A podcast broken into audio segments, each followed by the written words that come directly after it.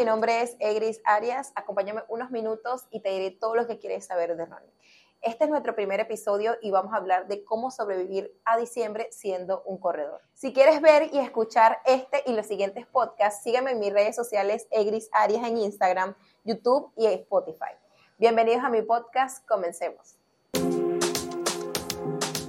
Y en nuestro primer podcast tenemos a Robert. Robert va a estar eh, bastante seguido en nuestro podcast porque, bueno, van a ser conversaciones más que todo eh, de información. Y hoy vamos a hablar de diciembre. Eh, este cosito que nos prestaron. Nuestro, nuestro, artículo navideño en el podcast. Es prestado. Esto, estamos en diciembre, es un mes bastante emocionante para todos y eh, queremos compartirles algunos consejos, algunos tips de cosas que se pueden hacer en diciembre para no perder nuestro ritmo, todo el entrenamiento que llevamos en el año. Y bueno, Iris le va a contar un poquito de ¿Cuáles son esos tips que debemos incluir en el mes de diciembre? Yo hice como una lista eh, específica, pero no, no quisiera como enumerarla, sino hablar de entrenamiento específico y de otras cosas más que entrenamiento, que de eso es lo que quiero que se trate el podcast, ¿no? De, de no solamente de, de, correr, sino de todo lo que tienes que hacer para correr, qué te puede funcionar y todo lo que puede englobar running para que puedas rendir mucho más. Diciembre es un mes donde la gente no quiere entrenar, donde la gente dice, bueno, diciembre me entrego, incluso tengo varios corredores que ya me dijeron, eh, Egris, voy a descansar en diciembre. Y mi recomendación es que no lo hagas. Recomendación es que aproveches de entrenar ahora, no 100%, no como para una carrera si en verdad no la tienes, eh, pero que no dejes de correr, porque si bien sabemos nosotros con la experiencia que tenemos, yo un poco más que Robert, que eh, parar mucho tiempo cuando quieres regresar cuesta mucho.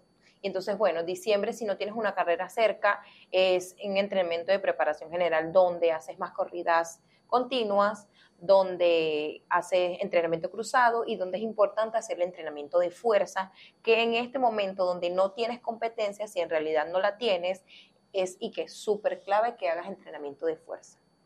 Sí, por ejemplo, hay muchos de los corredores que en mes de diciembre, por ejemplo, yo me estoy tomando un break ¿Cómo es tu break? O sea, en realidad corres, no, corres todo el sigo tiempo. Sigo corriendo, pero por ejemplo, tengo, tenía siete días que no corría por el trabajo y por otras cosas que tenía que hacer, entonces estaba haciendo como un poco de bicicleta y otras actividades. Sin embargo, eh, hoy fuimos a correr y fue un poco cansón, porque obviamente no tengo las condiciones, o sea, como siempre lo hemos dicho, el cuerpo es un poco malagradecido en ese sentido.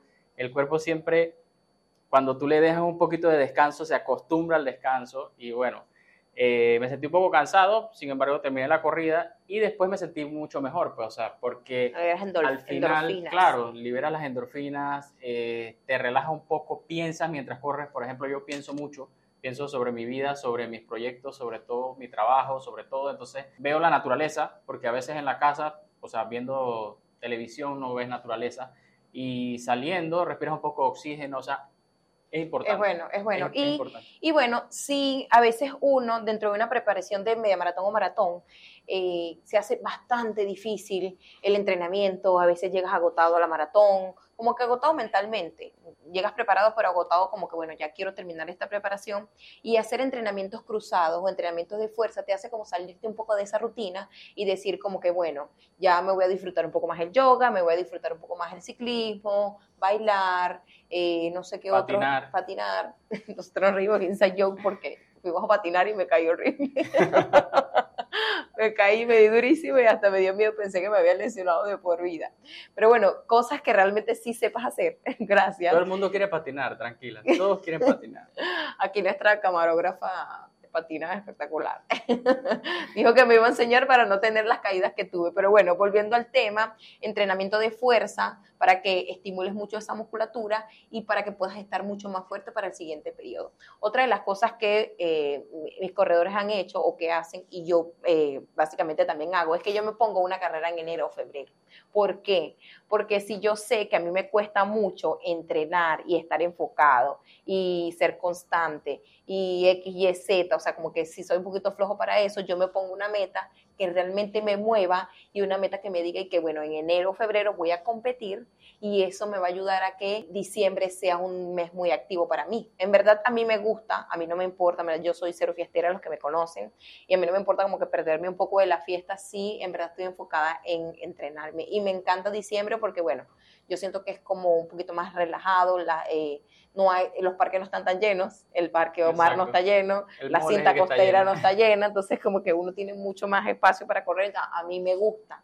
Y bueno, eh, hablándote de lo que te había dicho de que una corredora me dijo, no, Igre, voy a tomarme un break en diciembre, ¿y qué quieres que me recomiendas que haga? Yo le dije, por lo menos corre tres veces a la semana, como para que no pierdas ese tono muscular de correr, para que no dures 30 días sin correr que es el tiempo que ella quiere esperar, sino que vayas y que tu cuerpo esté acostumbrado a un, a un entrenamiento continuo. Y bueno, si quieres hacer bicicleta, si quieres hacer yoga, si quieres hacer baile, si quieres hacer, nadar, que es buenísimo. Entonces, como que eh, esa es la recomendación. No pare 100% porque uno, el cuerpo necesita la actividad física, necesita estar activo. Y bueno, lo otro es que si tú quieres un buen rendimiento en el running, la idea es nunca parar 100%, bajarle la intensidad. Eso. La continuidad es muy importante porque el cuerpo necesita tener esa adaptación a la musculatura de correr. Ejemplo, yo ahorita estoy haciendo bicicleta y después voy a correr y no tengo la misma capacidad porque no se usa el, mismo grupo muscular.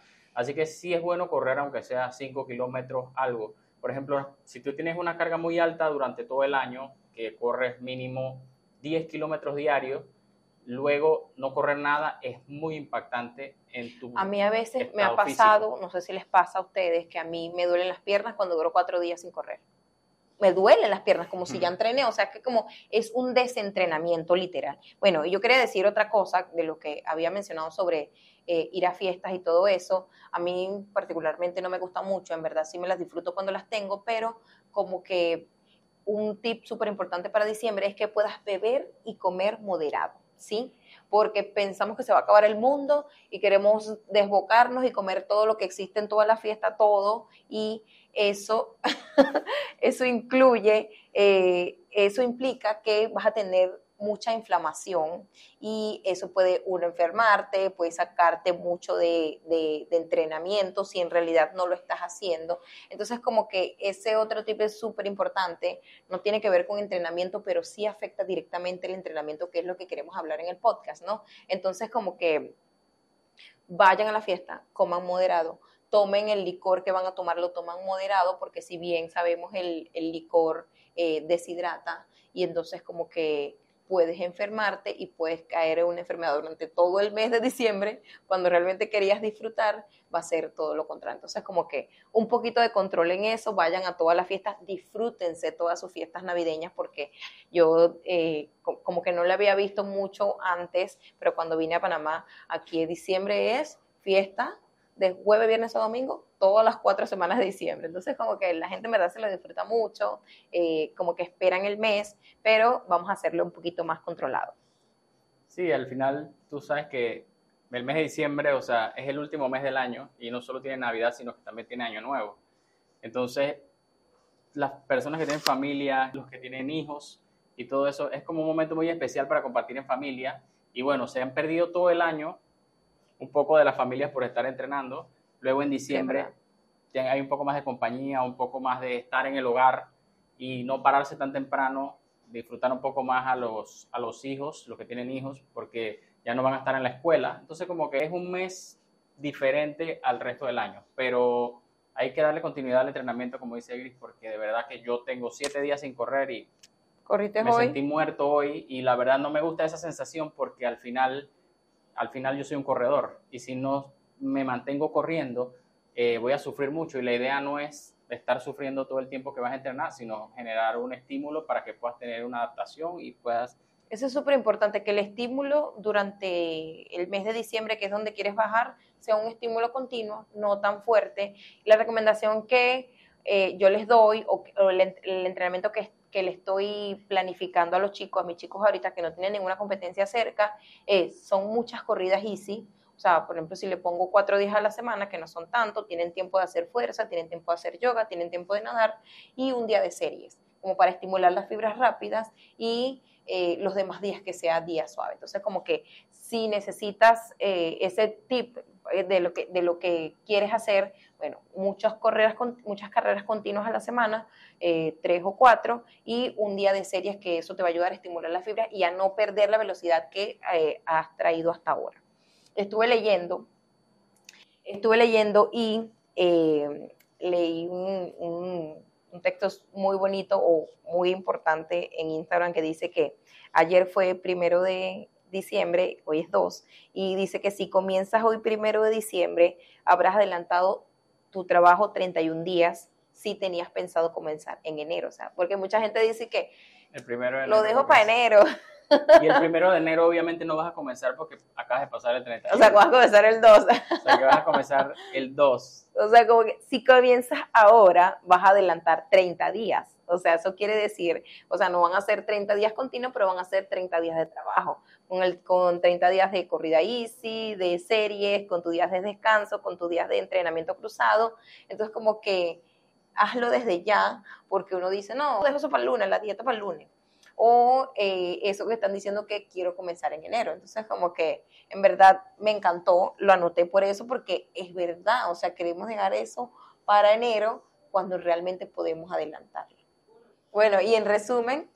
El mes de diciembre va a ser un mes difícil por el tema de la comida, pero si nos mantenemos entrenando, o sea, aunque sea un poquito diariamente, van a ver que vamos a pasar agachado el mes y, vamos, y ya vamos a, seguir en enero, como dice Egris, y ya vamos a tener 31 días.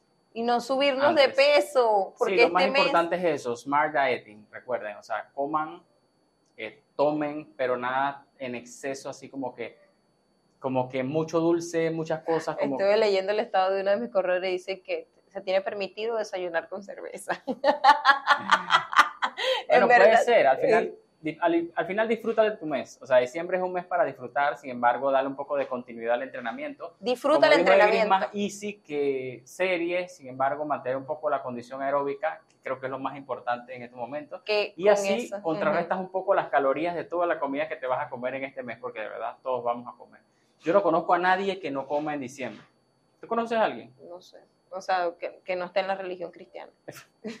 Ni siquiera creo. Pero todos comemos en diciembre, eso no se puede evitar, así que a, tu, mamá te obliga, tu abuelita te obliga, o sea, al final lo terminas. Y uno en realidad lo disfruta, pero bueno, por lo menos personas como yo que se suben de peso en diciembre, por eso yo me pongo estrictamente el objetivo en enero y febrero para no parar. Entonces, como que bueno, eh, esas son las recomendaciones. También hacer los entrenamientos cruzados, que es lo que estamos hablando. Ay, me encantan, me encanta que Pesas, abdominales, por ejemplo, ahorita tienen un challenge bueno, yo no estoy incluido, pero tienen un challenge de hacer 500 abdominales. A veces hago 1000, porque soy buena estudiante. No haces 1000 porque se te olvidan los 500 del día anterior. Entonces los compensa al siguiente día y hace 1000. Pero... pero lo importante es que lo hago y que trato de darle continuidad. Si falta un día, trato de pagar, pero no autoflagelarme y decirme como que ah, ahora voy a hacer 2000 porque no hice. Pero eh, sí, o sea, como que la continuidad es súper importante en el mes de diciembre. Nosotros siempre hemos hablado de que, de que sean constantes, que sean continuos. Y bueno, eso es lo más importante. Y lo tienes que disfrutar. Y lo tienes que disfrutar porque la vida es para disfrutarla, correr es para disfrutarlo también. Uno no puede estar corriendo amargado, bravo, porque tienes que ir a correr. verdad te tiene que gustar. Te tiene que gustar y lo tienes que disfrutar. Así que... Con esto nos despedimos, despedimos de este primer podcast y bueno, nos vemos en el próximo. Gracias a la pulpería por brindarnos el espacio para grabar nuestros podcasts. Puedes visitarlo tanto en Casco como en San Francisco y puedes encontrar la mejor comida variada, los mejores cócteles y el mejor ambiente.